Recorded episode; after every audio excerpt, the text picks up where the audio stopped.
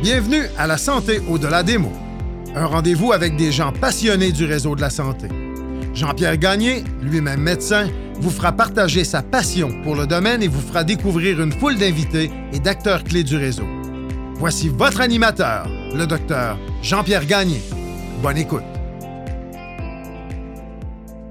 Je reçois cette semaine Mme Geneviève Argoin et M. Mario Guillemette pour discuter de la Vigile, un organisme reconnu comme étant une ressource spécialisée pour venir en aide aux professionnels qui portent ou portaient l'uniforme, aux personnes dans les métiers d'aide et de soins, ainsi qu'aux membres de leur famille.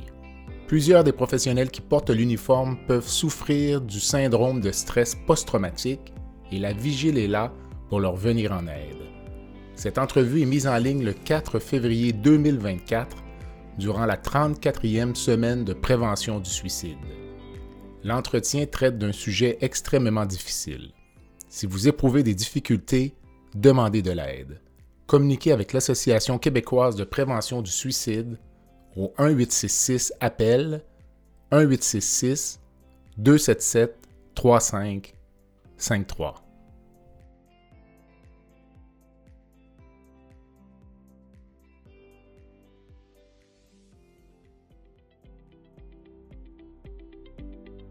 Je prends un court moment pour remercier les commanditaires qui rendent possible la diffusion du balado La santé au-delà des mots. Beauchamp Beaulieu Dessureau Toupin, groupe conseil associé à la financière Banque nationale Gestion de patrimoine, Rempart Neurophysiologie, Medix, le groupe TEACH, Eurofin Environex. Et Go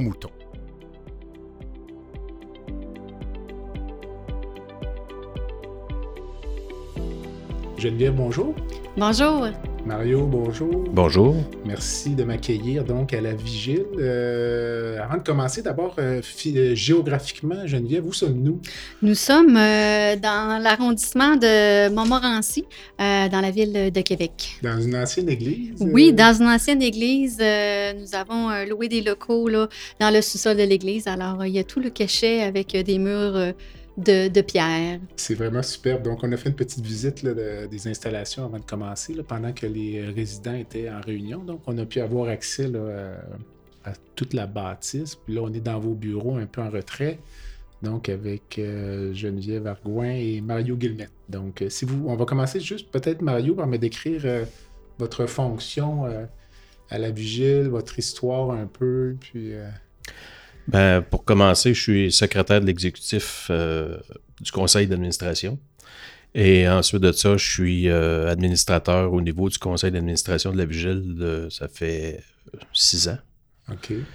Puis. Qu'est-ce que vous avez amené ici, Ben, c'est que dans ma première vie, j'étais militaire.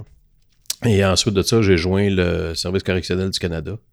Et euh, en m'impliquant au niveau syndical, pour, chercher des services pour les, nos membres qui étaient en difficulté. Euh, c'est un travail de longue haleine, là, mais on est arrivé à, faire, à créer des liens avec la Vigile. Et ensuite, euh, on a parti notre propre fondation, dont laquelle je suis président. Puis euh, de là, ben, j'ai une implication un peu partout. Puis je suis retraité depuis le 11 novembre 2022, donc je m'implique encore un peu plus. OK. Puis pour vous, c'est un enjeu, c'est important d'aider les, euh, absolument, absolument. On a beaucoup, beaucoup de monde en difficulté euh, dans toutes les sphères de la société. Mm-hmm. Puis euh, les services d'aide ne sont pas nécessairement toujours présents, mais ils sont surtout très coûteux. Donc, on fait un bon pont, un bon lien avec tout ça. Puis je suis pas mal content d'où on est rendu présentement puis où on s'en va. On va avoir l'occasion d'en discuter au cours de la prochaine heure. Geneviève, vous, votre fonction ici? Moi, je suis la directrice générale euh, de la maison à la Vigile euh, depuis 2018.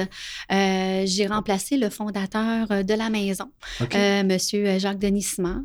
Donc, quand Monsieur Smart a pris sa retraite, sa deuxième retraite, parce que Monsieur Smart était un était un policier retraité de la. Alors, euh, et là, quand il a décidé de prendre la retraite euh, comme directeur général de la maison, euh, c'est moi qui l'ai remplacé.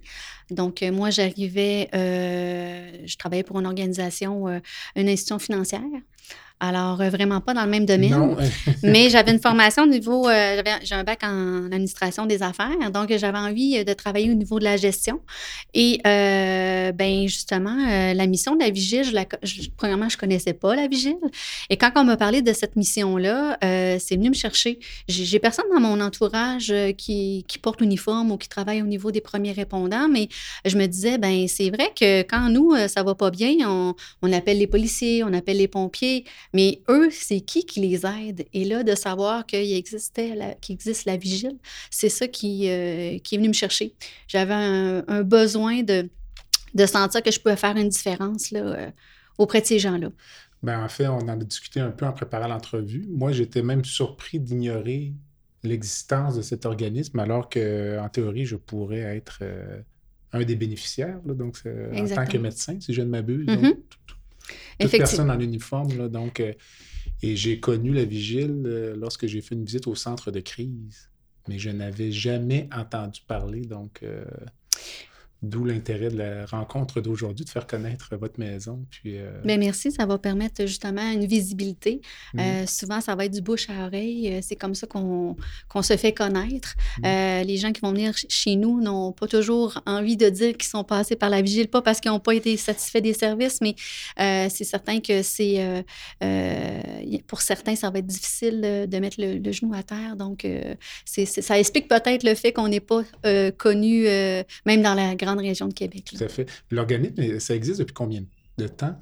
Dans le fond, ça, a été fondé là, euh, en 1999, justement par M. Jacques-Denis Simard et d'autres policiers retraités de, de, la SPV de la Ville de Québec. Mm-hmm.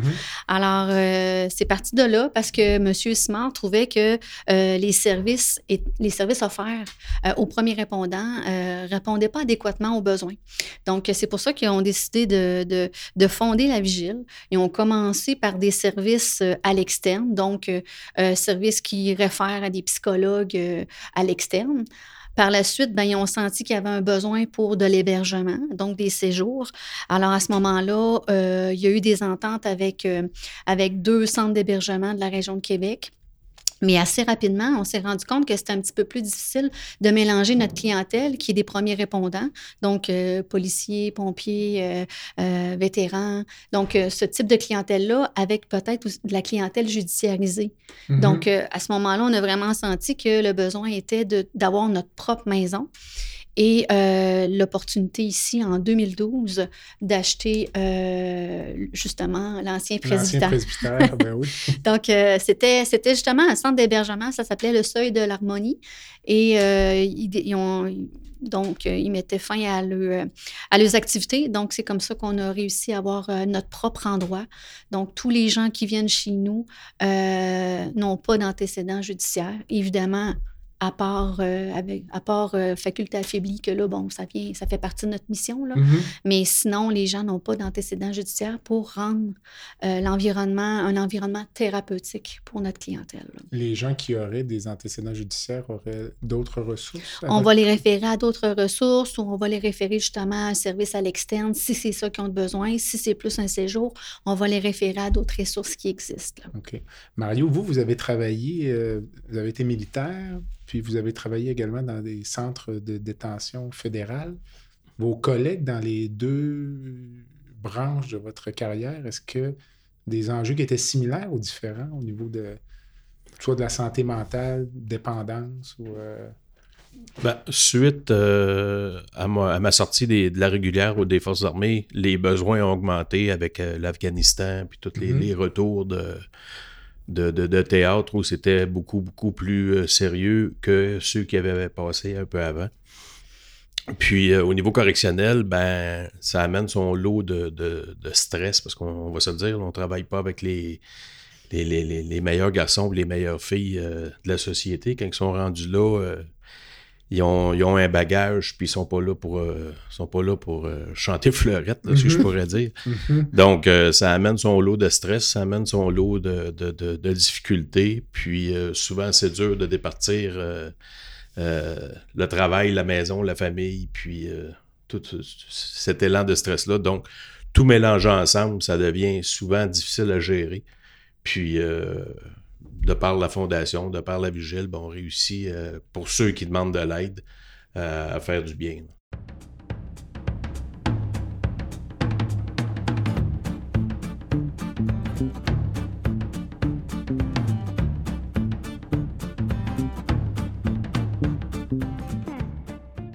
Medix simplifie la facturation médicale des médecins spécialistes, anesthésiologistes, internistes, pneumologues et bientôt les chirurgiens. Grâce à une application mobile conviviale et une expertise personnalisée, Medix fait une différence réelle dans la vie des médecins. Sauvez du temps, réduisez les erreurs et optimisez vos revenus avec Medix. Medix est fier de desservir plus de 60% des anesthésiologistes du Québec. Pour toute question, n'hésitez pas à visiter notre site web à www.medix.com www.medyx.com ou téléphonez au 514 548 2500.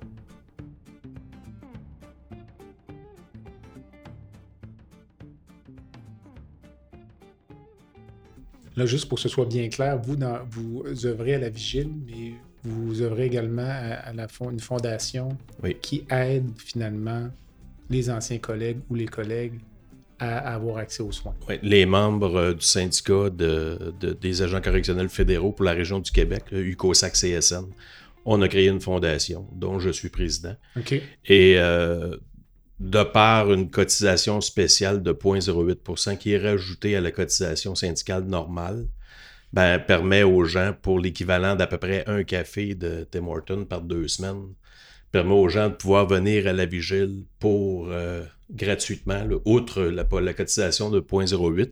Mm-hmm. Euh, c'est quand même un montant substantiel de 5 570 pour 30 jours que ça coûte, mais les mm-hmm. personnes viennent ici, puis aussitôt qu'ils ont fini leur séjour, la, direction communique avec moi, m'envoie la facture et moi je fais le chèque et je paye, euh, je paye la, tota-, la totalité de la, du séjour. Avez-vous une limite de d'agents que vous pourriez aider, j'imagine?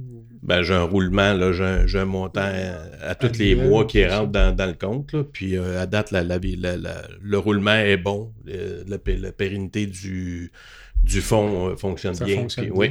OK. Geneviève, est-ce qu'il y a ce type de financement-là dans d'autres oui, euh, pour les paramédics, euh, ils ont créé un fonds que ça s'appelle le Fonds Éric Charbonneau. C'est pour tous les syndiqués euh, CSN. Alors, ce fonds-là a été créé suite justement au suicide d'un paramédic qui s'appelait Éric Charbonneau. Mm-hmm. C'est en son honneur qu'ils ont nommé le fonds. Et eux également, là, euh, c'est peut-être pas le même principe là, euh, d'une cotisation spéciale, là, mais c'est le, c'est le syndicat qui, euh, qui paie une cotisation et qui fait en sorte que justement ce fonds-là est périn. donc, c'est une formule sensiblement la même que le, la Fondation là, des agents correctionnels fédéraux. donc, on a les paramédics qui sont comme ça. il y a également au niveau des agents correctionnels provinciaux qui sont en train de, mettre en place cette formule-là. Elle est déjà en place, là, mais euh, donc ça fait pas très longtemps. Alors, euh, c'est, euh, je pense que c'est une façon de pouvoir euh, donner accès plus facilement au service parce qu'on ne se le cachera pas. Quand quelqu'un nous appelle pour qu'on lui mentionne que pour un séjour, c'est 5 570, ben c'est beaucoup d'argent. Mm-hmm. Euh, quand on a un problème de consommation, il y a des chances que ces sous-là, on ne les ait pas. Mm-hmm. Euh, donc, oui, les assurances collectives en paient une partie, mais, mais c'est vraiment un, un, élément pour que la personne ne, ne, ne demande pas, renonce à obtenir le service. Elle va attendre encore peut-être un petit peu plus longtemps. Euh, elle va, euh, excusez-moi l'expression, mais elle va étirer l'élastique peut-être là, avant de, de, vraiment venir. Parce qu'il y a des gens qui vont venir, qui vont payer de leur poche, mais ce n'est pas la majorité. Euh, quand on a, on, on l'a vu avec la Fondation des agents correctionnels fédéraux, on en avait de, de de temps en temps quelques-uns, mais depuis la création de cette fondation-là, euh, j'ai envie de dire qu'on en a un par, euh, par, minimalement un par mois et des fois plus. Donc, je pense qu'on est rendu au-dessus de 45 personnes depuis 2019 qu'on a reçues grâce à cette fondation-là. Donc, euh, c'est non négligeable. Vous me disiez tout à l'heure que 60% de la clientèle vient de la région de Montréal. Mhm. Pour quelle raison? Ben, c'est sûr que. il y a plus de monde à Montréal, évidemment. Oui, il y a ça. puis les ententes que l'on a avec les diverses associations, leurs gens sont probablement là. Tu sais, j'ai envie de dire, les paramédics, on a beaucoup de paramédics qui sont dans la grande région de Montréal. Il y a l'Association des policiers euh, municipaux, euh, la PPQ. Mm-hmm. Eux, c'est à la grandeur de la province, mais encore une fois, il y a plus de policiers dans la grande région de Montréal. Ça peut peut-être s'expliquer par, par ça. J'ai envie de dire que c'est vraiment en lien avec les ententes que l'on, que l'on prend, là, que, mais ça, ça, ça, je crois que ça la donne comme ça qu'on a plus de gens de la région de Montréal.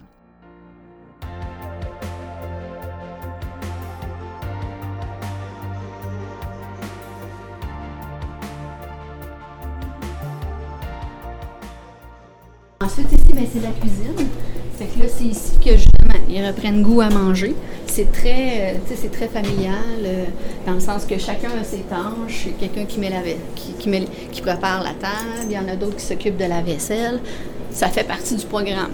Parce que justement, il y en a qui se ramassent, qui se ramassent plus à la maison. Est-ce qu'ils se font manger? Ou non. Ben, le matin, pour déjeuner, oui. oui Mais midi, soir, il y, a le, il y a les cuisinières qui sont là. quand même. Oui.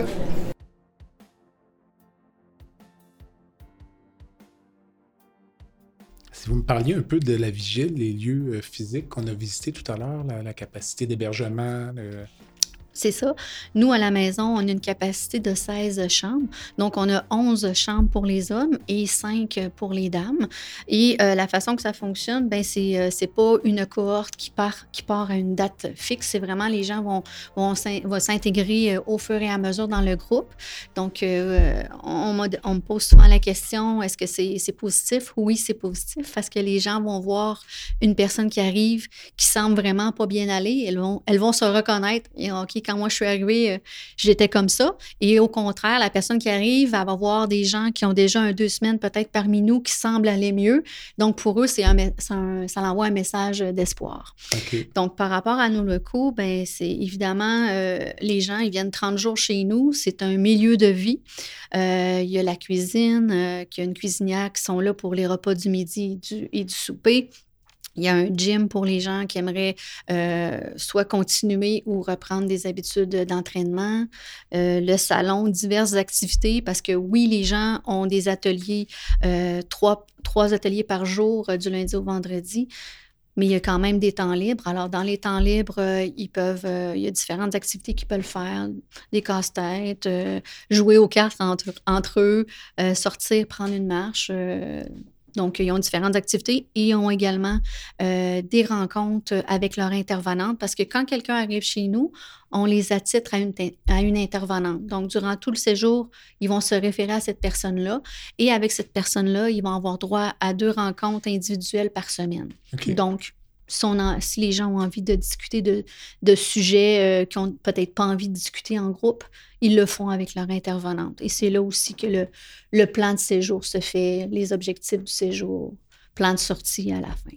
En termes de services, lorsqu'on consulte le site web, il y a comme une portion répit, une portion dépendance. Donc, euh, essentiellement la même entité qui offre euh, des services à deux clientèles différentes? C'est ça, exactement. Dans le fond, pour les gens qui vont venir en séjour, ben, il y a deux programmes. Celui de dépendance, pour justement, évidemment, les gens qui ont une problématique au niveau de la dépendance à l'alcool, aux drogues ou aux médicaments. Mm-hmm. Euh, et l'autre volet, qui est le volet RIPI, va être plus pour les gens euh, qui vont vivre soit des... qui, vont avoir des symptômes de dépression, euh, qui vont vivre de l'épuisement professionnel, qui ont des symptômes de stress post-traumatique, difficulté de la gestion des émotions. Donc, on est un petit peu plus en, j'ai envie de dire, un peu plus de la santé mentale. Donc, euh, ces deux, c'est, ces deux euh, volets-là qu'on va, euh, qu'on va travailler avec les gens. J'ai envie de dire que c'est, comme je disais tout à l'heure, c'est des ateliers de groupe. Mm-hmm. Donc, chez nous, les gens vont venir chercher des outils pour repartir et poursuivre le cheminement à l'externe, soit avec d'autres professionnels ou avec d'autres ressources. Donc, nous, on est vraiment dans j'ai envie de dire qu'on est dans le moment présent.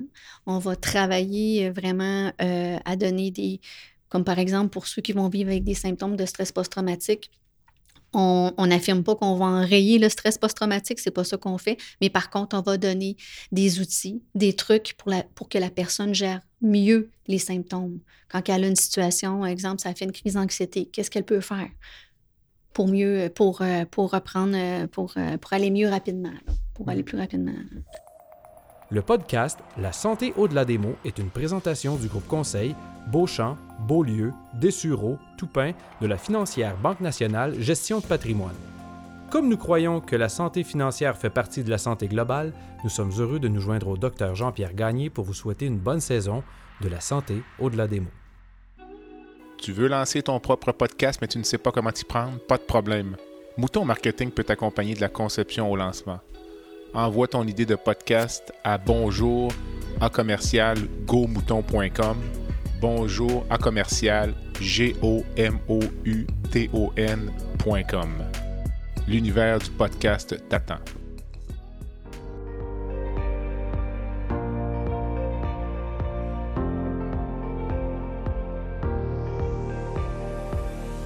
Vous avez des commentaires ou un sujet à nous proposer ou même faire partie de nos invités, visitez le site web de notre balado à www.baladosanté.ca ou sur notre page Facebook de la santé ou de la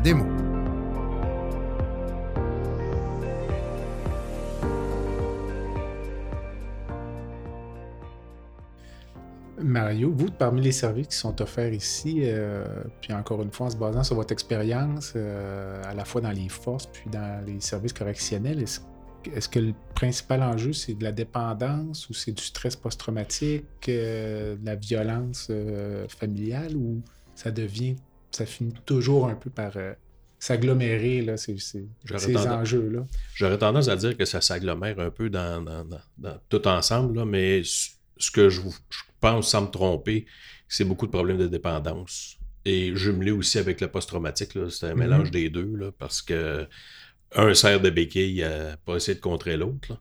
Mhm. Puis euh, ça amène son lot, pour ceux qui ont des conjoints, conjointes et des, enfants à la maison, mais ça amène son lot de, de, stress ou de chicane familiale en même temps parce que la personne est, a la difficulté à vivre avec, euh, avec son état.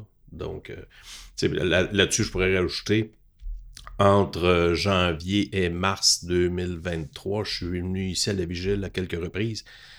Trois fois, je me suis fait dire par un membre euh, de, ma fondation qui était ici Merci, tu m'as sauvé la vie. Fait que ça, c'est la première fois que ça arrivait. Je vais vous dire que les, genoux m'ont plié un peu quand je me suis fait dire ça, parce que c'est quand même gros, là, on parle d'une vie. Mm-hmm. Fait que, comme je disais à la blague, souvent, j'ai laissé un peu les, les, chicanes syndicales de côté en prenant ma retraite. Puis maintenant, on, s'applique à sauver des vies. Exactement. Donc, c'est un peu mon. Ça a été euh, très, très enrichissant pour moi de recevoir ça comme message. Puis, euh, c'est ce qui me pousse à continuer. Durant votre carrière active, avez-vous perdu des collègues, euh, des partenaires? Ben, euh, j'ai eu des, des suicides. tout à l'heure. Il y a eu des suicides au niveau militaire là, que, qui me viennent à l'idée vite fait, là, mais du monde, euh, du monde qui ont eu des difficultés au niveau correctionnel à aller jusqu'à pouvoir essayer de se suicider ou. Oui, c'est du vécu. c'est comme on disait tantôt, le monde qui rentre ici, souvent vont rentrer hypothéqués. Euh, dans de grosses difficultés. Puis quand on réussit à les ramener, ben, c'est, toujours, c'est toujours bien aidant, gratifiant.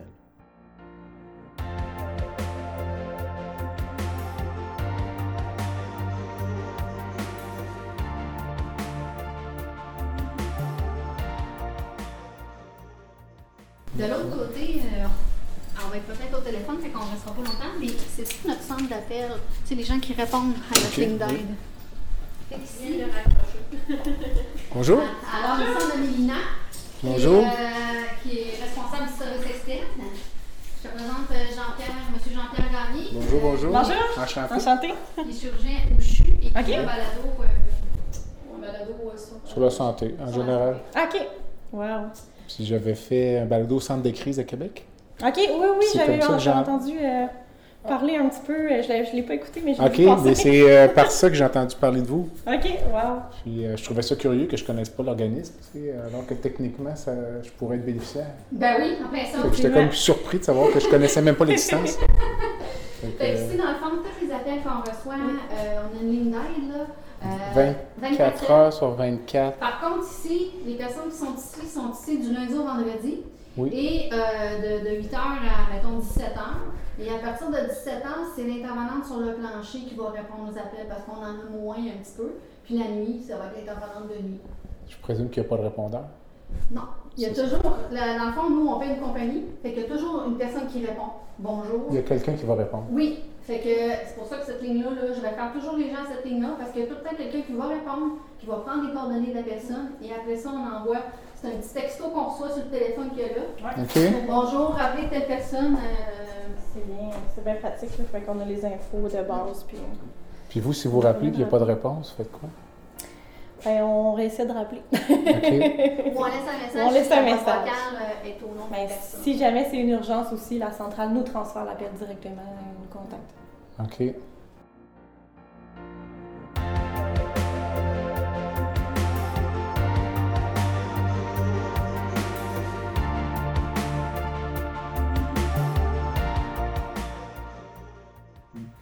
On entend souvent parler des forces pour euh, se faire dire que euh, ben, de l'extérieur, on a l'impression que c'est mal géré, qu'il n'y a pas beaucoup de support pour les vétérans, stress post-traumatique. Euh. puis je vous disais que les services correctionnels, on n'entend pas parler du tout. Est-ce que je me trompe? Ben, j'ai toujours, on a toujours dit, puis là, c'est là que moi, je remets un peu un chapeau syndical. allez-y, allez-y. c'est que oui, on n'a pas tous les services qu'on voudrait bien avoir, au sens où lors de l'époque de Stephen Harper, euh, il y a eu des coupures qui appelaient le DRAP à l'époque. Et nos services à l'externe étaient euh, payés par l'employeur, venaient de Morneau-Chapelle. Ça coûtait énormément cher au service. Et suite à ça, euh, ils ont instauré ce que moi j'appelais le 1-800 Canada, où tu appelles là en cas de besoin. Là, on parle pour les forces armées ou les Non, les services correctionnels. Services correctionnels, OK. Et Là, tu peux appeler là, tu voulais avoir, tu avais besoin d'un psychologue, mais tu peux parler à un travailleur social, tu peux parler à un sexologue, tu peux parler à toutes sortes de choses que le service auquel tu as besoin, dépendamment qui te garde. OK. J'ai eu des histoires d'horreur qui m'ont été racontées et de là, ben, c'est, là qu'on a décidé. J'avais déjà commencé à travailler un peu sur les, premiers balbutiements de la fondation. Ça m'a juste convaincu de continuer pour arriver à des services qui, euh, que, nos membres méritaient, parce qu'on on est quand même un service. Euh, essentiel au niveau des, agents correctionnels, mais non reconnu à sa juste valeur. Que ce soit par le gouvernement ou la population. La population par manque de connaissances et le gouvernement parce qu'on est comme une dépense, euh, une grosse dépense pour, pour, pour celui-ci.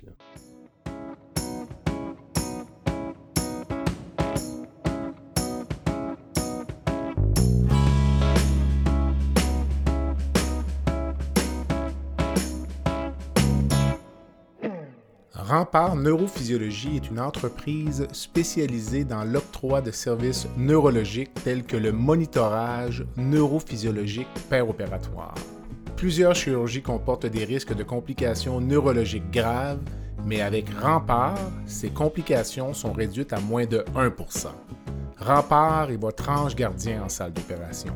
Rempart, c'est aussi des services volants en électrophysiologie médicale pour les besoins particuliers de votre hôpital, votre clinique ou votre centre de soins, contactez Rempart Neurophysiologie à info à commercial rempartneuro.ca. C'est à info à commercial r e m p a r t n e u r o.ca. Mais en même temps, je me dis s'il faut s'occuper des travailleurs. Euh, Et voilà. C'est une blessure professionnelle, à certains égards. À certains égards, oui. C'est ça. Euh, Geneviève, dites-moi, avez-vous des statistiques sur, euh, mettons, parce que je pas, moi, en tant que médecin, probablement que j'imagine que ça doit être rare des médecins, infirmières. Est-ce que ben, actuellement, c'est plutôt rare parce que, bon, euh, c'est, on a commencé avec les premiers répondants euh, d'urgence, policiers, pompiers, agents correctionnels. Et euh, oui, on a déjà reçu dans le passé des professionnels de la santé, mais c'est plutôt rare. Mm. parce que je pense, première, première, premièrement, parce qu'ils ne nous connaissent pas. Mm. Parce qu'assurément, je crois bien que, que sûrement des infirmières et des médecins qui ont besoin, qui, ont, qui vivent sûrement, entre autres, de l'épuisement professionnel, je pense que ça, mm. il y en a sûrement quelques euh, ben, en fait, les dans statistiques le réseau. dans le réseau, c'est euh, épeurant. les statistiques sur l'épuisement professionnel. Les médecins vont plus au programme d'aide aux médecins du Québec, spontanément, je pense. C'est peut-être pour ça que euh, l'organisme est moins connu de notre côté. On est en train de s'amener à ça. Tout ce qui est paramédical, je, je ne sais pas s'il y a des programmes d'aide structurés, mettons, infirmières, préposées aux bénéficiaires, tout ça. Je... Ils ont probablement un programme d'aide qui, qui leur est offert. Pour l'employeur. Pour l'employeur. Euh, nous, euh, nous, on offre également, là, au-delà des séjours, bon, on a, on a notre ligne d'aide qui est mm-hmm. disponible 24-7. Donc, les gens qui, souvent, c'est la première porte d'entrée pour euh, justement connaître nos services. Et les gens vont, vont nous appeler des fois pour ventiler sur une situation. vraiment, c'est une ligne qui est là, disponible 24 heures sur 24, 7 jours sur 7. Donc, les gens peuvent nous appeler. C'est un service qui est offert gratuitement. Donc, de ne pas hésiter à, l'utiliser, cette ligne-là, qui est le 1-888-315-0007. Alors, cette ligne-là, c'est notre, comme je disais, c'est la première porte d'entrée. Par la suite, ben, des gens, ils vont dire OK, euh, ça fait quelques fois que je vous appelle, j'aurais peut-être besoin d'avoir euh, d'être référent à un professionnel, euh, soit psychologue, travailleur social ou psychothérapeute. Donc, nous, à la Maison La Vigile, on a un réseau à travers la province du Québec. Donc, peu importe, quelqu'un qui nous appelle de l'Abitibi, de la Gaspésie, on, a des, on travaille avec des professionnels, mais à la différence peut-être des, des, programmes euh, qui sont offerts euh, de façon générale à, la population, c'est que nous, nos professionnels, connaissent la réalité des premiers répondants. Donc, on s'assure que c'est une réalité qu'ils connaissent. Exemple, euh, les horaires de travail, j'ai envie de dire tout le volet. exemple, pour un policier, euh, tout le côté euh, jugement euh, versus quand il y a un événement qui se produit puis qu'il a dû utiliser son arme, qui connaissent certaines choses de cette clientèle-là pour que qu'il soit vraiment qu'on embarque rapidement à travailler sur la problématique, qu'on passe pas trois séances à essayer de comprendre c'est quoi la réalité de cette personne-là, tout de suite qu'on travaille plus rapidement sur le, sur le problème. Donc, nous, on s'assure que nos professionnels connaissent bien la réalité de notre clientèle. Fait que ça, je pense, euh, ben pas je pense, je suis assu... Mhm. J'ai pas de chiffres qui le prouvent, mhm. mais je suis certaine que ça fait une différence. Donc, euh, alors voilà, les gens, euh, on va, si on a une entente, justement, exemple, je vais donner, si on a une entente avec la ville ou avec l'employeur ou avec le syndicat, comme justement euh, le Fonds Éric Charbonneau, ils ont accès à des séances euh, psychologiques et ils ont accès aussi à nos services à l'interne euh, gratuitement. Donc, dépendamment des ententes que l'on va faire, bien, les gens vont pouvoir, avoir accès en partie ou en totalité à des services gratuits. Et pour ceux que leur organisation n'a pas d'entente avec nous, on va quand même les référer à des professionnels. C'est simplement que là, euh, on ne fera pas tout le travail de validation s'il y a de la disponibilité. C'est un travail qu'on fait en arrière pour assurer le service. Mais au moins, ils vont avoir une référence. Ben, cette, mettons, cette psychologue-là est spécialisée euh, pour euh, le trouble de stress post-traumatique ou est mm-hmm. spécialisée pour le deuil. Donc, dépendamment de la problématique de la personne, on va les référer à ces gens-là les, séances seront à leurs frais, mais au moins, ils vont avoir quelqu'un qui connaît, euh, qui connaît leurs problématiques. Mais la ligne téléphonique est sans frais. Elle est sans frais, oui. La ligne téléphonique est sans frais. Ça, euh, ne pas hésiter à, l'utiliser. À appeler, donc au 1-888-315-0007. Exactement. Sur 100 résidents, est-ce que vous êtes capable de me dire que tant de pourcentage, ça va venir euh, paramédic, policiers, pompiers? Euh, ben, Avez-vous un peu de statistiques? Oui, je peux vous dire ça. Je vais vous dire euh, tout d'abord, j'avais déjà des petites statistiques là, par rapport au séjour. Voyez-vous, quand je suis arrivée en 2018, on était, on avait reçu 153 personnes. On avait 71% en dépendance et 29% en répit. OK. L'année suivante, un petit peu moins de résidents, 120, 120 résidents. Euh, là-dessus, 67% en dépendance, 33 en répit. Voyez-vous, la santé mentale commence tranquillement, pas vite, à, faire euh, son apparition, je vais dire ça comme ça. 2020, pandémie. Mm. On a eu 84 résidents. Évidemment que nous, on a eu moins de gens aussi à cause des contraintes, sanitaires. Mais voyez-vous, on était à 60% en dépendance, 40% répit. Alors, et on se maintient tranquillement pas vite. 2021, 58% en dépendance, 42 en répit et 2022, 56 en dépendance, 44 en répit. Fait qu'on est quasiment. C'est ça, exactement. Fait que pour moi, c'est très visuel. Là, euh, j'ai envie de dire le changement qui, s'est produit. Euh, oui, la pandémie, évidemment, peut être une raison, là, euh, mm-hmm. et, mais il y a peut-être d'autres raisons sous-jacentes.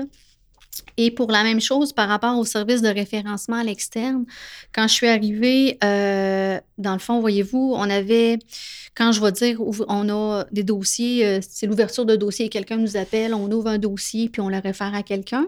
Donc, en 2018, on en avait 455. Et voyez-vous, en 2022, on était à 1200 euh, d'ouverture de dossiers et de gens qui consultent à l'externe. J'ai envie de vous dire, Là, je n'ai pas les chiffres de 2023, mais à ce jour, euh, j'ai l'impression qu'on va finir l'année euh, au 31 décembre. on devrait osciller, selon moi, entre 1400 et 1500 dossiers d'ouverture et de gens qui consultent. En externe. Oui, en externe seulement. Euh, au niveau de, de, la maison, on devrait finir aux alentours. Voyez-vous, l'année passée, on était à 98 personnes en séjour. Ça devrait tourner aux alentours de ça. Et ça peut être intéressant aussi de voir les gens qui vont utiliser nos services, c'est quand même, euh, c'est quand même euh, une tranche d'âge, une tranche d'âge assez jeune. Euh, mm-hmm. On est dans la quarantaine. Donc, souvent, j'ai envie de dire que c'est peut-être après 7-8 ans que peut-être les problématiques apparaissent dans ces corps de métier-là ou qu'il y a un essoufflement peut-être, euh, comme pour un policier par exemple ou un agent correctionnel. Euh, après 7-8 ans, on, a quand même vu beaucoup de choses et c'est peut-être là que commencent à apparaître certains signes d'épuisement ou euh, de troubles de stress post-traumatique ou de consommation. Avez-vous des statistiques sur les corps professionnels en Oui, oui, c'est ça. Oui, donnez-moi deux petites secondes, je vais vous dire ça. Je vais pouvoir vous dire sur 2022, mais ça va nous donner, ça, va nous donner une idée. Parce que... Voyez-vous, euh, dans le fond, euh, si on y va avec le service externe, au niveau des, consultations à l'externe, on avait 432 euh, paramédics qui ont, qui, ont, qui ont consulté. Sûreté du Québec, qui sont les policiers de la Sûreté, là. Mm-hmm. donc 712 personnes. Sûreté municipale, 16 personnes. Service incendie, 6.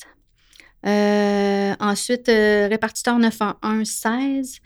Donc, ça, c'est vraiment pour le service externe. Grosso modo, je ne vous les ai pas toutes nommées. Policiers, paramédics. Oui, policiers, paramédics, là, parce que c'est justement eux qui ont des ententes avec nous. Donc, mhm. les policiers de la SQ, c'est grâce à la PPQ, leur association mhm. syndicale. Et euh, les paramédics, bien, grâce, entre autres, au fond, Éric Charbonneau. Et aussi, on a des ententes avec les employeurs directement. Et les collègues. Euh, les agents correctionnels fédéraux, euh, pour eux, actuellement, on va les référer à des professionnels, mais, euh, mais ça va être eux qui vont, qui vont dans le fond, on va les référer à des professionnels, mais la consultation sera à leurs frais. Parce que le fond, on, Mario tout à l'heure disait, il y a une pérennité. Alors, si on ajoute les séances externes, ça, c'est des gros sous là, qui, qui s'amènent là-dedans. Puis si on regarde au niveau euh, des séjours à l'interne, ben là, on va voir apparaître justement euh, le groupe de, Mario. Donc, euh, voyez-vous, à l'interne, 19 paramédics, 3 répartiteurs 911, des contrôleurs routiers, on en a eu 3. on a eu 9 personnes au niveau du service hospitalier. Ça inclut aussi les travailleurs sociaux. Donc, 9 personnes. Sûreté du Québec, 17. Policiers SQ. Municipal, 14 Service pénitentiaire, 11 personnes. Donc, c'est les agents correctionnels mm-hmm. euh, fédéraux. Il y a des provinciaux aussi au travers de ça, mais euh, euh, fait que voyez-vous, là, on a quand même des gens, là, ça veut dire c'est, c'est, quasiment un par mois, là, justement, au niveau mm. des agents correctionnels. Mm. Mario, les gens qui sont en uniforme et qui vont avoir besoin des services comme la vigile, dans votre expérience, sans avoir de statistiques, est-ce que c'est l'accumulation au fil du temps des pressions, stress, ou parfois c'est plus un élément déclencheur. Puis là, le collègue va sombrer un peu, là, soit dans la dépendance ou les troubles psychologiques. Je dirais un peu des deux. Euh, de mon vécu, il y en a qui ont accumulé. Euh, j'ai un, confrère de travail qui a eu malheureusement euh, eu à décrocher quatre pendus dans un très court laps de temps. Hmm. Il y a du monde qui vont faire 35 ans de carrière et qui n'en verront pas un. Mm ça devient. Euh, c'est quasiment. c'est drôle à dire, mais c'est un coup de chance, là. Mais mm-hmm. euh, ça dépend. Il y a de l'accumulation, mais il y a des fois, c'est un événement vient faire des fois. Euh, on dit en, anglais, on dit un trigger, qui va venir faire sauter des fois des choses qui ne sont même pas relatives à la tâche qu'il accomplit. Ça peut être un traumatisme qu'il a eu avant de rentrer au service, puis le fait d'arriver sur un incident quelconque va réanimer quelque chose qui avait d'enfoui, si je peux m'exprimer mm-hmm. ainsi. Mais c'est un peu des deux. Je J'ai pas de statistiques comme non, non, Non, parce que, puis en termes de. J'imagine si c'est comme euh, les médecins, peut-être des gens quand même assez orgueilleux. Oui. J'imagine que ça doit être des gens qui en accumulent pas mal avant de, oui. mais de s'ouvrir ou de. On le voit de plus en plus, là. Euh, la santé mentale fait partie des discours. on le voit beaucoup à la télévision, à la radio, dans, dans, dans la vie de tous les jours. Fait que les jeunes sont plus euh, habilités à parler de ça tout de suite quand il arrive un incident que, si je dirais, les, anciens. Mm-hmm. Ça, on le voit. C'est palpable. Euh, dans, le même sens que euh, en faisant un peu du démarchage pour la vigile, j'ai commencé à donner des conférences. Je fais l'Académie des pompiers à Mirabel, où ils font une journée de santé mentale par cohorte. Mm-hmm. Puis dans cette journée-là, ben, ils ont des, ils ont des pompiers qui viennent parler de, leur choc post-traumatique, dû à quoi ça a été causé. des fois, c'est une accumulation d'incidents, des fois, c'est un. Mm-hmm. Puis, euh, j'ai été euh, gentiment invité à aller euh, partager un peu ce, qu'est la vigile pour faire connaître les services au début, lorsque les jeunes rentrent dans le métier. Mm-hmm. Justement rentrent en ayant dans la tête, s'il m'arrive de quoi, il y a des services disponibles.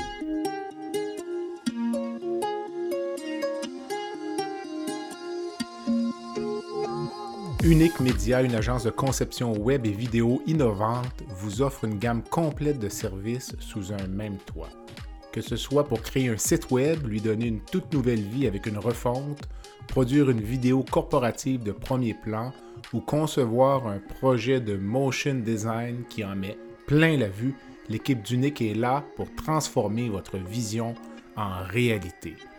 Pour découvrir l'ensemble de nos services et en apprendre davantage sur la façon dont nous pouvons concrétiser votre vision, visitez notre site web à uniquemedia.ca u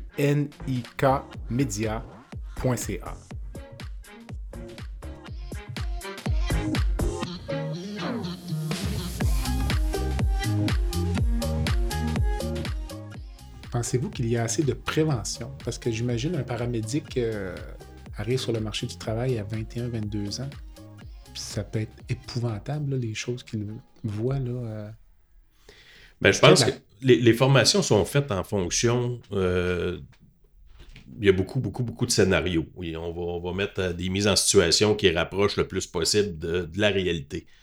Mais il reste que quand tu fais ça, tu, tu, tu sais d'emblée que c'est un scénario. Mm-hmm. Mais arriver sur le fait de, de, vraie situation, souvent le, personnel n'est pas nécessairement prêt à ça. Mm-hmm. Ça, on le voit. Mais c'est dur de faire plus de prévention avant l'incident parce que il y en a qui vont le vivre puis qui vont sortir de là, euh, je dirais pas euh, sans, rien. Il y a toujours un petit quelque chose qu'on va réfléchir, on, va se rappeler pendant un certain temps. Mais il y a d'autres personnes pour le même incident qui vont devenir affectées sur le champ.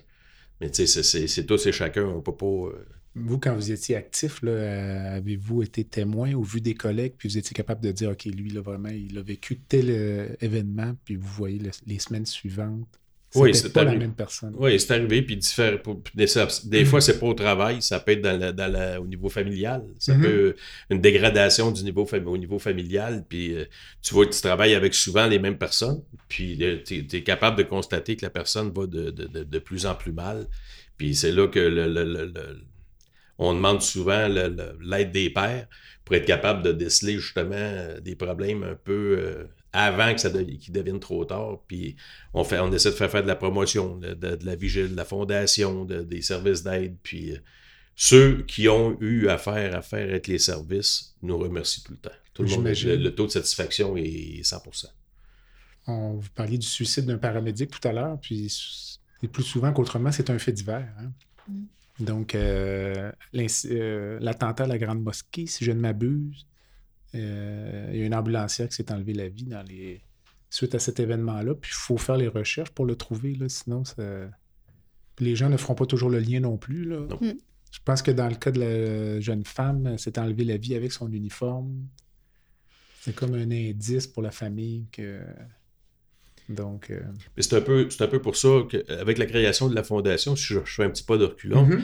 euh, on- la fondation, là, les services qu'on offre, c'est pour les agents et l'agent- agentes, mhm. conjoints, conjointes et les enfants en charge. OK. Et depuis le 27 avril 2023, on l'a ouvert aussi aux retraités pour la première année couvrant la date de la retraite. Donc, euh, pour la, la première année de la retraite, on, on s'est dit, au niveau du conseil d'administration, euh, ce serait peut-être bon parce que quelqu'un peut travailler dans un milieu donné, euh, je prends un maximum, ou ce que c'est là qu'il y a le plus de, de, de, de- souvent de, situations critiques. Euh, peut-être que la personne va très bien au travail, mais dans l'année qui suit, dans sa première année de retraite, peut peut-être avoir des flashbacks ou peut-être commencer à ressentir des malaises. Donc, on a décidé d'aider les retraités durant leur première année. Mhm. Est-ce que euh, les patients, euh, Geneviève, consultent, parce qu'on fait beaucoup référence à l'employeur, c'est comme si c'est l'employeur parfois qui envoie son employé ou les gens consultent d'eux-mêmes, puis ça m'amène à un peu un enjeu de confidentialité. Est-ce que quelqu'un pourrait venir puis sans que l'employeur le sache ou euh, Ben, est-ce que tout est possible finalement ou... Ben, évidemment que la confidentialité, euh, c'est très. on- ça fait partie là, de, de nos services. On Mhm. sait que c'est important pour, pour eux. Mhm. Euh, donc, euh, en ce qui concerne les gens qui, qui appelleraient pour avoir euh, des services de référencement, ben souvent, la vigile va être identifiée comme leur programme d'aide aux employés. Donc, ils vont dire appelez à la vigile. Donc, nous, de la façon qu'on fonctionne, c'est qu'on a, entre autres, une liste des gens qui travaillent pour cette organisation-là, justement pour éviter que l'employeur sache qu'il nous a appelés pour avoir des services. Donc, en ayant son nom, ben, ça nous assure que cette personne-là, oui, telle personne travaille pour telle compagnie. Parfait, il y a, accès euh, à nos services. Et quand on fait la facturation, ben, cette personne-là, elle a un numéro de dossier pour nous. Donc, l'employeur ne peut pas savoir c'est qui, c'est un numéro. Donc, euh, pour lui, c'est une question évidemment de confiance entre l'organisation et nous. Là. Mais grâce à leur liste, on s'assure que les gens ont accès à nos services. Ça, c'est une première chose pour ce qui est du, j'ai envie de dire plus pour le référencement à Mhm. l'externe. Mais pour les gens qui vont venir chez nous, euh, évidemment, nous, euh, jamais on va confirmer la présence de quelqu'un dans nos murs. Ben, mais on fait partie un petit peu. euh, on fait un peu partie, l'employeur va suggérer que la personne appelle pour obtenir nos services, soit de, de programme d'aide aux employés pour venir faire un séjour. Mais évidemment que nous, on, on- on ne confirme jamais. Et encore une fois, par la facturation, c'est toujours un numéro de dossier qui est. Donc c'est confidentiel. Oui, c'est confidentiel pour nous. C'est, c'est, c'est, c'est important que les gens le sachent que c'est confidentiel parce qu'il y en a beaucoup que c'est un élément qui pourrait les retenir de venir chez nous. Est-ce que. Mais vous avez un dossier. Ce dossier-là, c'est un dossier qui est administratif ou il y a des données euh, médicales ou. euh, Dans parce le que vous avez une infirmière ici? vous Oui, avez- exactement. Dans le fond, quand la personne vient faire un séjour chez nous, c'est sûr qu'il y a un, il y y a un dossier clinique, il y a un dossier médical. Euh, donc, quand la personne part, euh, ce, ce- ce- ce dossier-là est scellé et classé euh, euh, à un endroit sécurisé. Et par la suite, évidemment, là, on a- après, après sept ans, là, il est détruit, là, déchiqueté complètement. Mais euh, les gens, quand ils quittent ici, euh, ils vont avoir un bilan de séjour. Donc, on va remettre au client le bilan de séjour. Et après ça, si le médecin, si l'employeur a besoin de ça, évidemment que c'est toujours avec l'autorisation du client qu'on va fournir ces informations-là. Vous me disiez que parfois, il y a des résidents qui arrivent ici en mauvais état. Là. On Mhm. parlait tout à l'heure des gens qui ont arrêté de manger, euh, qui ont arrêté de se laver. Euh, donc, ça doit être quand même euh, tout un enjeu de prendre ces personnes-là. Puis, est-ce qu'il y a des, des conditions de sevrage, j'imagine aussi? ou- C'est ça, nous, chez nous, on, on ne fait pas de sevrage dans nos lieux. Par contre, euh, quand l'infirmière va faire tout le processus d'admission, c'est une entrevue téléphonique qui va durer entre 45 minutes et 1 heure.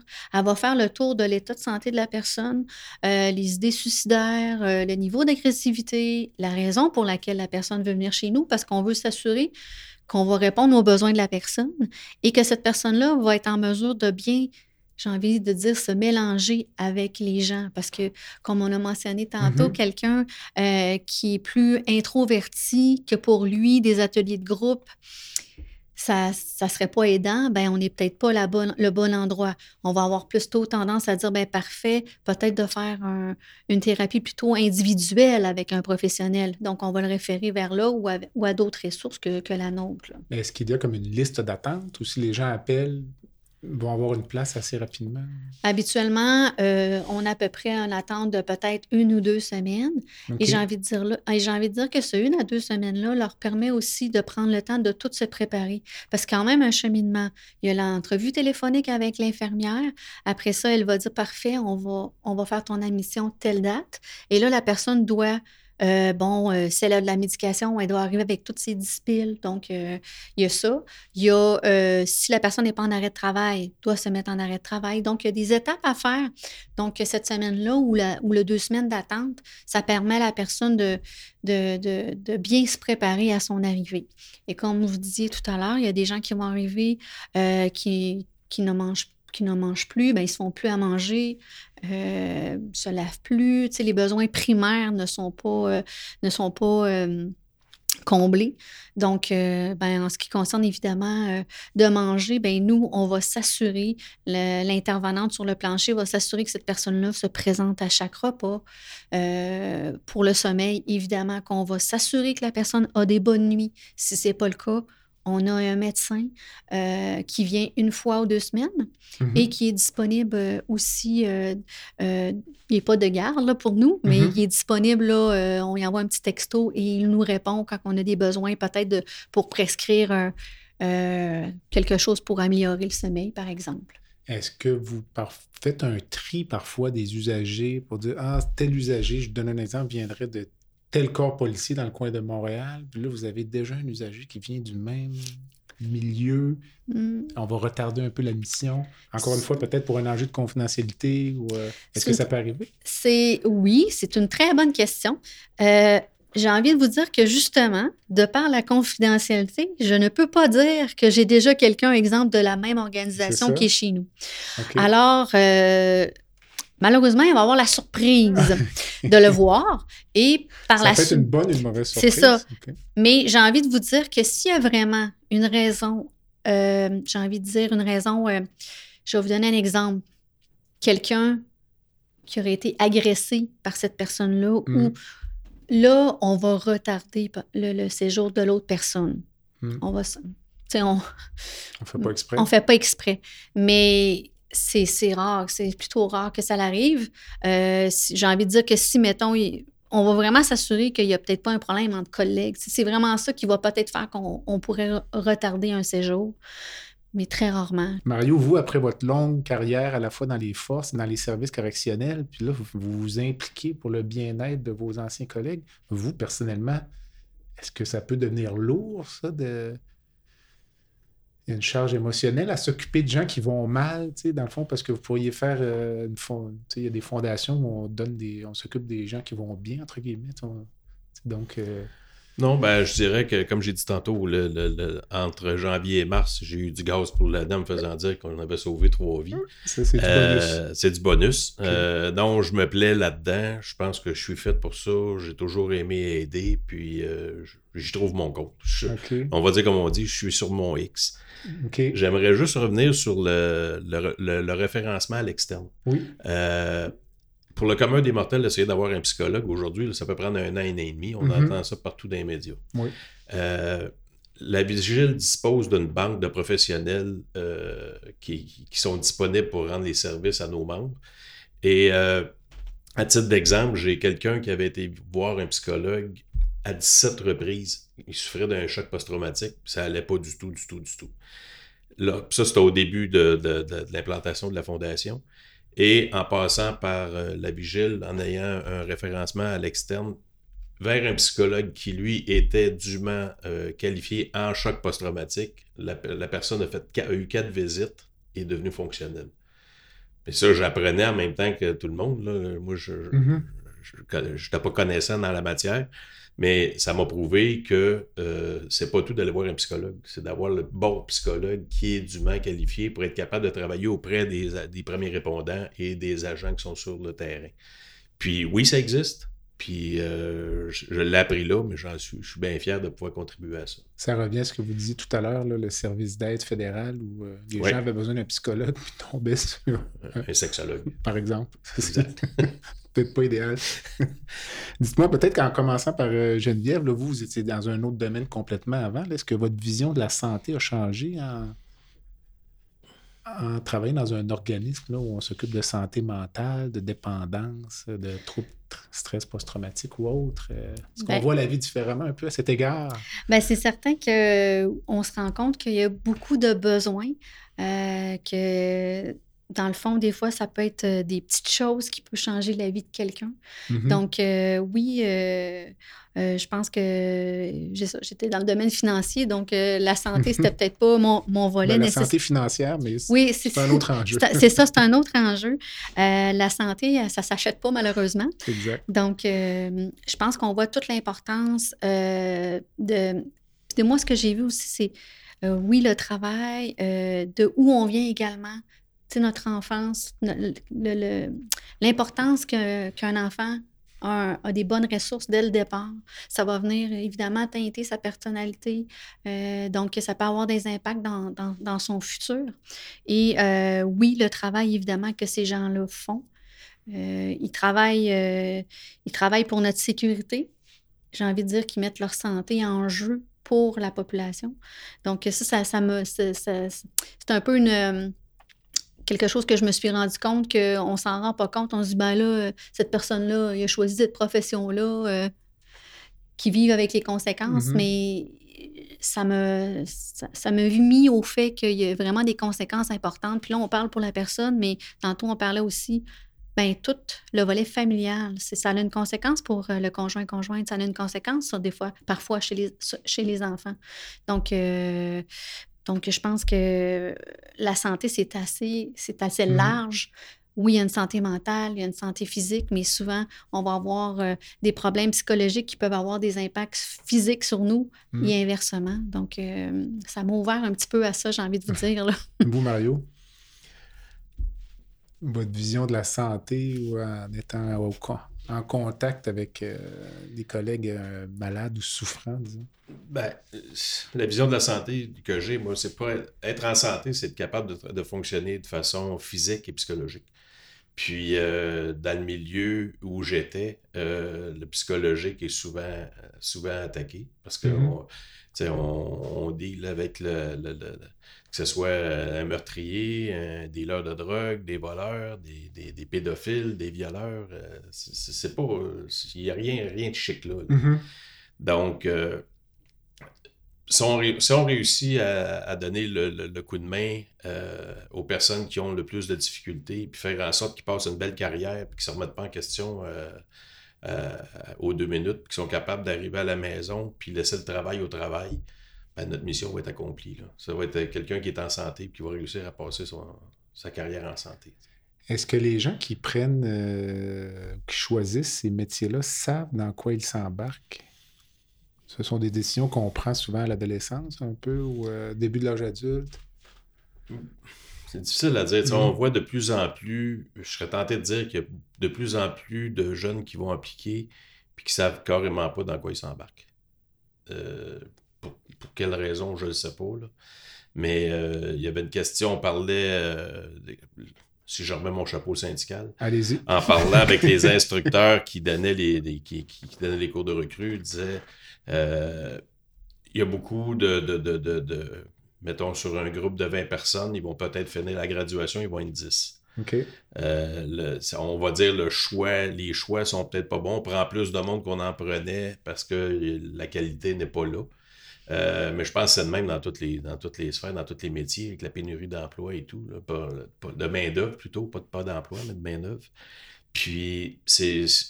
Sont pas, le, monde ne sont pas nécessairement conscients dans quoi ils s'embarquent. Ça, je peux l'avancer. C'est lorsqu'il arrive sur une situation donnée que ça, frappe. Ça frappe. Et puis, est-ce que la perception de la population par rapport à ces métiers-là, est-ce que c'est quelque chose qui est important pour euh, la santé psychologique, je pense, parfois les policiers, euh, à tort, sont un peu mal perçus parce que mm-hmm. les contraventions, les excès de vitesse, puis c'est beaucoup plus que ça, être policier. Je veux Ces gens-là assurent notre sécurité. Est-ce que ça a un impact, ça, sur la santé psychologique des gens en uniforme, la, perception que la population a d'eux? Ben, je pense pas que ça nous empêche. Je, vais parler des agents correctionnels mm-hmm. au niveau fédéral. Ça n'empêche pas le monde d'aller travailler, ça n'empêche pas le monde de faire leur journée. Mais quand on dit qu'il y a zéro reconnaissance, que ce soit du gouvernement, lorsqu'on tombe en négociation, euh, le gouvernement n'est pas derrière nous. au lieu, comme je disais tantôt, euh, on est une dépense, le gouvernement. Parce que garder, le moins, le moins longtemps qu'ils sont capables de garder un détenu dedans, moins, moins ça leur coûte cher. Fait que si on part avec cette prémisse-là, mm-hmm. euh, on n'est pas reconnu à notre juste valeur. Ça, c'est assurément, c'est certain, certain. Mais euh, on a travaillé beaucoup syndicalement à essayer de faire reconnaître le métier, puis euh, à se faire voir dans différents, différentes sphères, que ce soit une clinique de sang dans un centre d'achat qui est organisé par des agents correctionnels. on, on essaye de montrer justement on, est du bon monde. Mhm. on, est là pour assurer votre protection, du aussi. Là. Exactement. on rentre le matin, mais euh, on n'est pas toujours certain qu'on va sortir le soir. C'est mm -hmm. quatre murs. C'est pas, mhm. pas, Jojo. Mhm. Donc, euh, on fait ça a fait un bon tour. Euh, mon balado une petite formule baguette magique. Donc, j'aime toujours, on parle un peu de santé. Donc, la santé n'est jamais très loin. la santé psychologique aussi. Donc, euh, j'aime ça demander aux gens là, si je leur donnais une baguette magique, peut-être en commençant par Mario. il va peut-être remettre son chapeau syndical, mais si vous pouviez changer une chose dans le système de santé par magie, là, il n'y a pas de limite. Il faut que je me garde. Euh, donner un meilleur accès aux services, donner un meilleur accès euh, aux services sociaux, donner un meilleur accès, euh, qu'on puisse. que le monde dans la misère, je vais dire de même, que le monde dans la misère noire soit capable d'avoir des services auxquels ils ont droit. Ça, c'est ce qui m'horripile le plus. Quand j'entends que ça prend un an et demi à avoir un psychologue pour qu'un commun des mortels, ça vient me chercher un peu j'ai bien de la difficulté avec ça. Puis on le voit parce que souvent, les cas qui. Là où des endroits où les policiers ont été pris pour cible, c'est souvent des cas qui ont passé au travers du, des maillons du filet des services sociaux, justement. Soit qui n'ont pas été vus, soit qui ont été vus trop rapidement, soit que le traitement n'a pas été bon. Euh, c'est souvent des cas, quand, quand on fait l'enquête suite aux événements, qu'on réalise ça. Mm. S'il y avait une amélioration que je voudrais voir, ça serait celle-là. Mm. Geneviève? Ben, c'est un petit peu dans la même euh, lignée que ça, un petit peu l'accessibilité aux services, mais je pense que euh, le rôle aussi de toutes les organisations communautaires, parce que j'ai l'impression que, que le système de santé, euh, avec toutes ses ressources, ses médecins, ses infirmières, ne peut peut-être pas arriver à fournir tous ces services-là. Et là, c'est là que je pense que le communautaire a son rôle à jouer. Mm-hmm. Euh, évidemment, euh, il y a beaucoup d'organismes qui ont besoin, j'ai envie de dire, de financement pour poursuivre leur travail, mais je pense qu'on peut travailler ensemble pour justement arriver à donner les, services adéquats à, à, toutes les personnes qui en ont besoin. Justement, comme euh, Mario disait, il y a des fois, il y a des gens qui rentrent, euh, on a le, syndrome de la porte tournante, que la personne rentre, puis elle ressort tout de suite après. Ben, puis là, je, je sais pas qu'est-ce que la personne, euh, des fois, on, mmh. leur a dit, mais peut-être de travailler davantage avec le communautaire parce qu'il y a des ressources de disponibles. je pense que ça, serait peut-être bien de, de développer euh, un peu plus de, partenariat. Puis j'ai envie de dire qu'aujourd'hui, le balado, ben, ça fait connaître, oui, la vigile. Mm-hmm. il y a, mais évidemment qu'il y a d'autres ressources. Mais des, des, des, des initiatives comme celle-là, ben, je pense que ça permet de développer des choses entre le, entre le public et les organismes communautaires. Tout à fait. Mario, avez-vous une rencontre de rêve ou quelqu'un dans le monde, vivant ou décédé? J'y ai pensé longtemps à cette, cette question-là. puis euh, étant un gars qui aime beaucoup le sport, qui aime beaucoup le hockey, puis ça, je serais tenté, j'ai décidé de nommer Guy Lafleur. OK. Guy Lafleur parce que je trouve que c'est un exemple du parcours du combattant. Euh, mm. C'est un fonceur, un gagnant, c'est un exemple de résilience. Il a pris une retraite, il est revenu au jeu, il a, il a, été, il a battu toutes les statistiques qu'il pensait qu'il ne serait pas capable de rien faire. Puis on l'a vu dans, à la fin de sa vie, il a quand même livré un combat euh, surhumain euh, sur la maladie. Mhm. Donc, euh, si j'avais quelqu'un que je voudrais faire revenir pour prendre un verre avec, ce serait lui. C'est un excellent choix. J'avais déjà entendu en entrevue aussi, puis je pense que c'était un gars qui était intègre puis euh, transparent. Je l'avais déjà entendu dire à la personne qui l'interviewait, moi, je, n'ai rien à cacher. posez-moi n'importe quelle question. Donc, c'est quand même remarquable. Geneviève, vous, je sais que vous hésitiez, mais il y a sûrement quelqu'un que vous aimeriez rencontrer.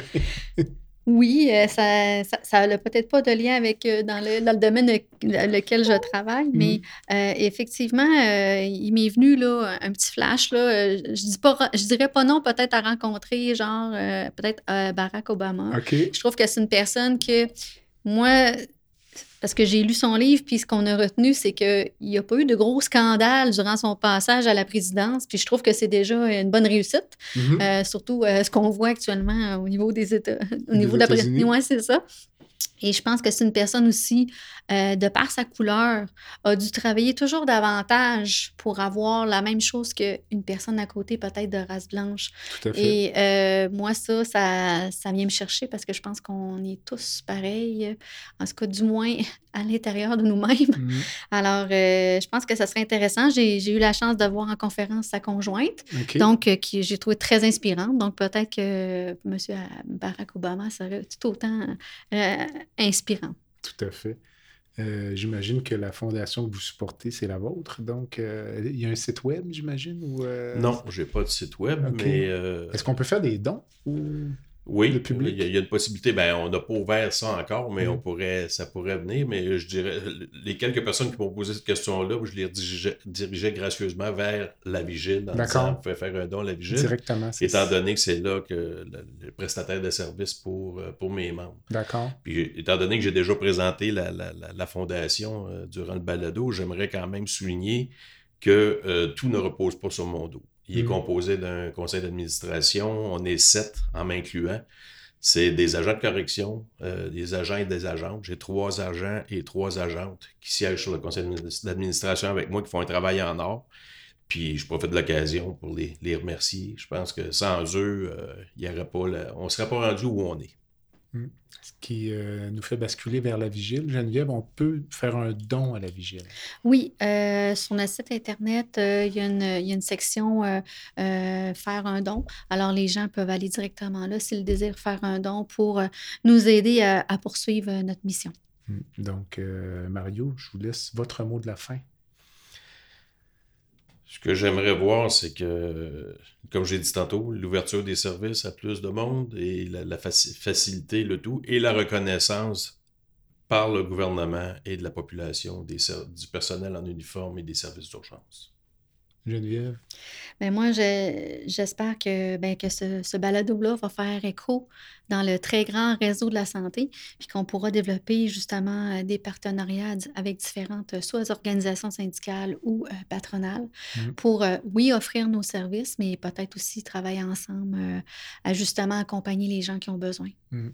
Parce que vous parliez des coûts tout à l'heure, mmh entre 4 et 5 000 par mois, ça paraît beaucoup, mais dans le réseau de la santé, c'est peu. Oui. C'est 150 dollars par jour d'hébergement. Euh, on va pas loin dans un hôpital au Québec avec ça, donc... Euh, Je pense que c'est un 5570 euh, pour un séjour qui est bien investi. Souvent, c'est également ça que les gens vont nous dire. Je me suis fait le plus beau cadeau pour ceux qui ne pas assumé par leur organisation. Que c'est le plus beau cadeau qui se sont fait. Je vais donner quelques coordonnées. Donc, le site web, c'est lavigile.qc.ca. Le mhm. numéro de téléphone, on va le répéter, mais on l'a donné tout à l'heure, 1888 315 0007 et l'adresse courriel info à commercial lavigile.qc.ca. C'est bien ça. C'est bon? Oui. Alors, euh, Mario, merci. Merci. Geneviève, merci. Merci à vous. À la prochaine. Merci. Voilà ce qui complète le balado de cette semaine. Merci d'avoir été à l'écoute et le docteur Jean-Pierre Gagné vous donne rendez-vous la semaine prochaine pour un autre épisode La santé au-delà des mots.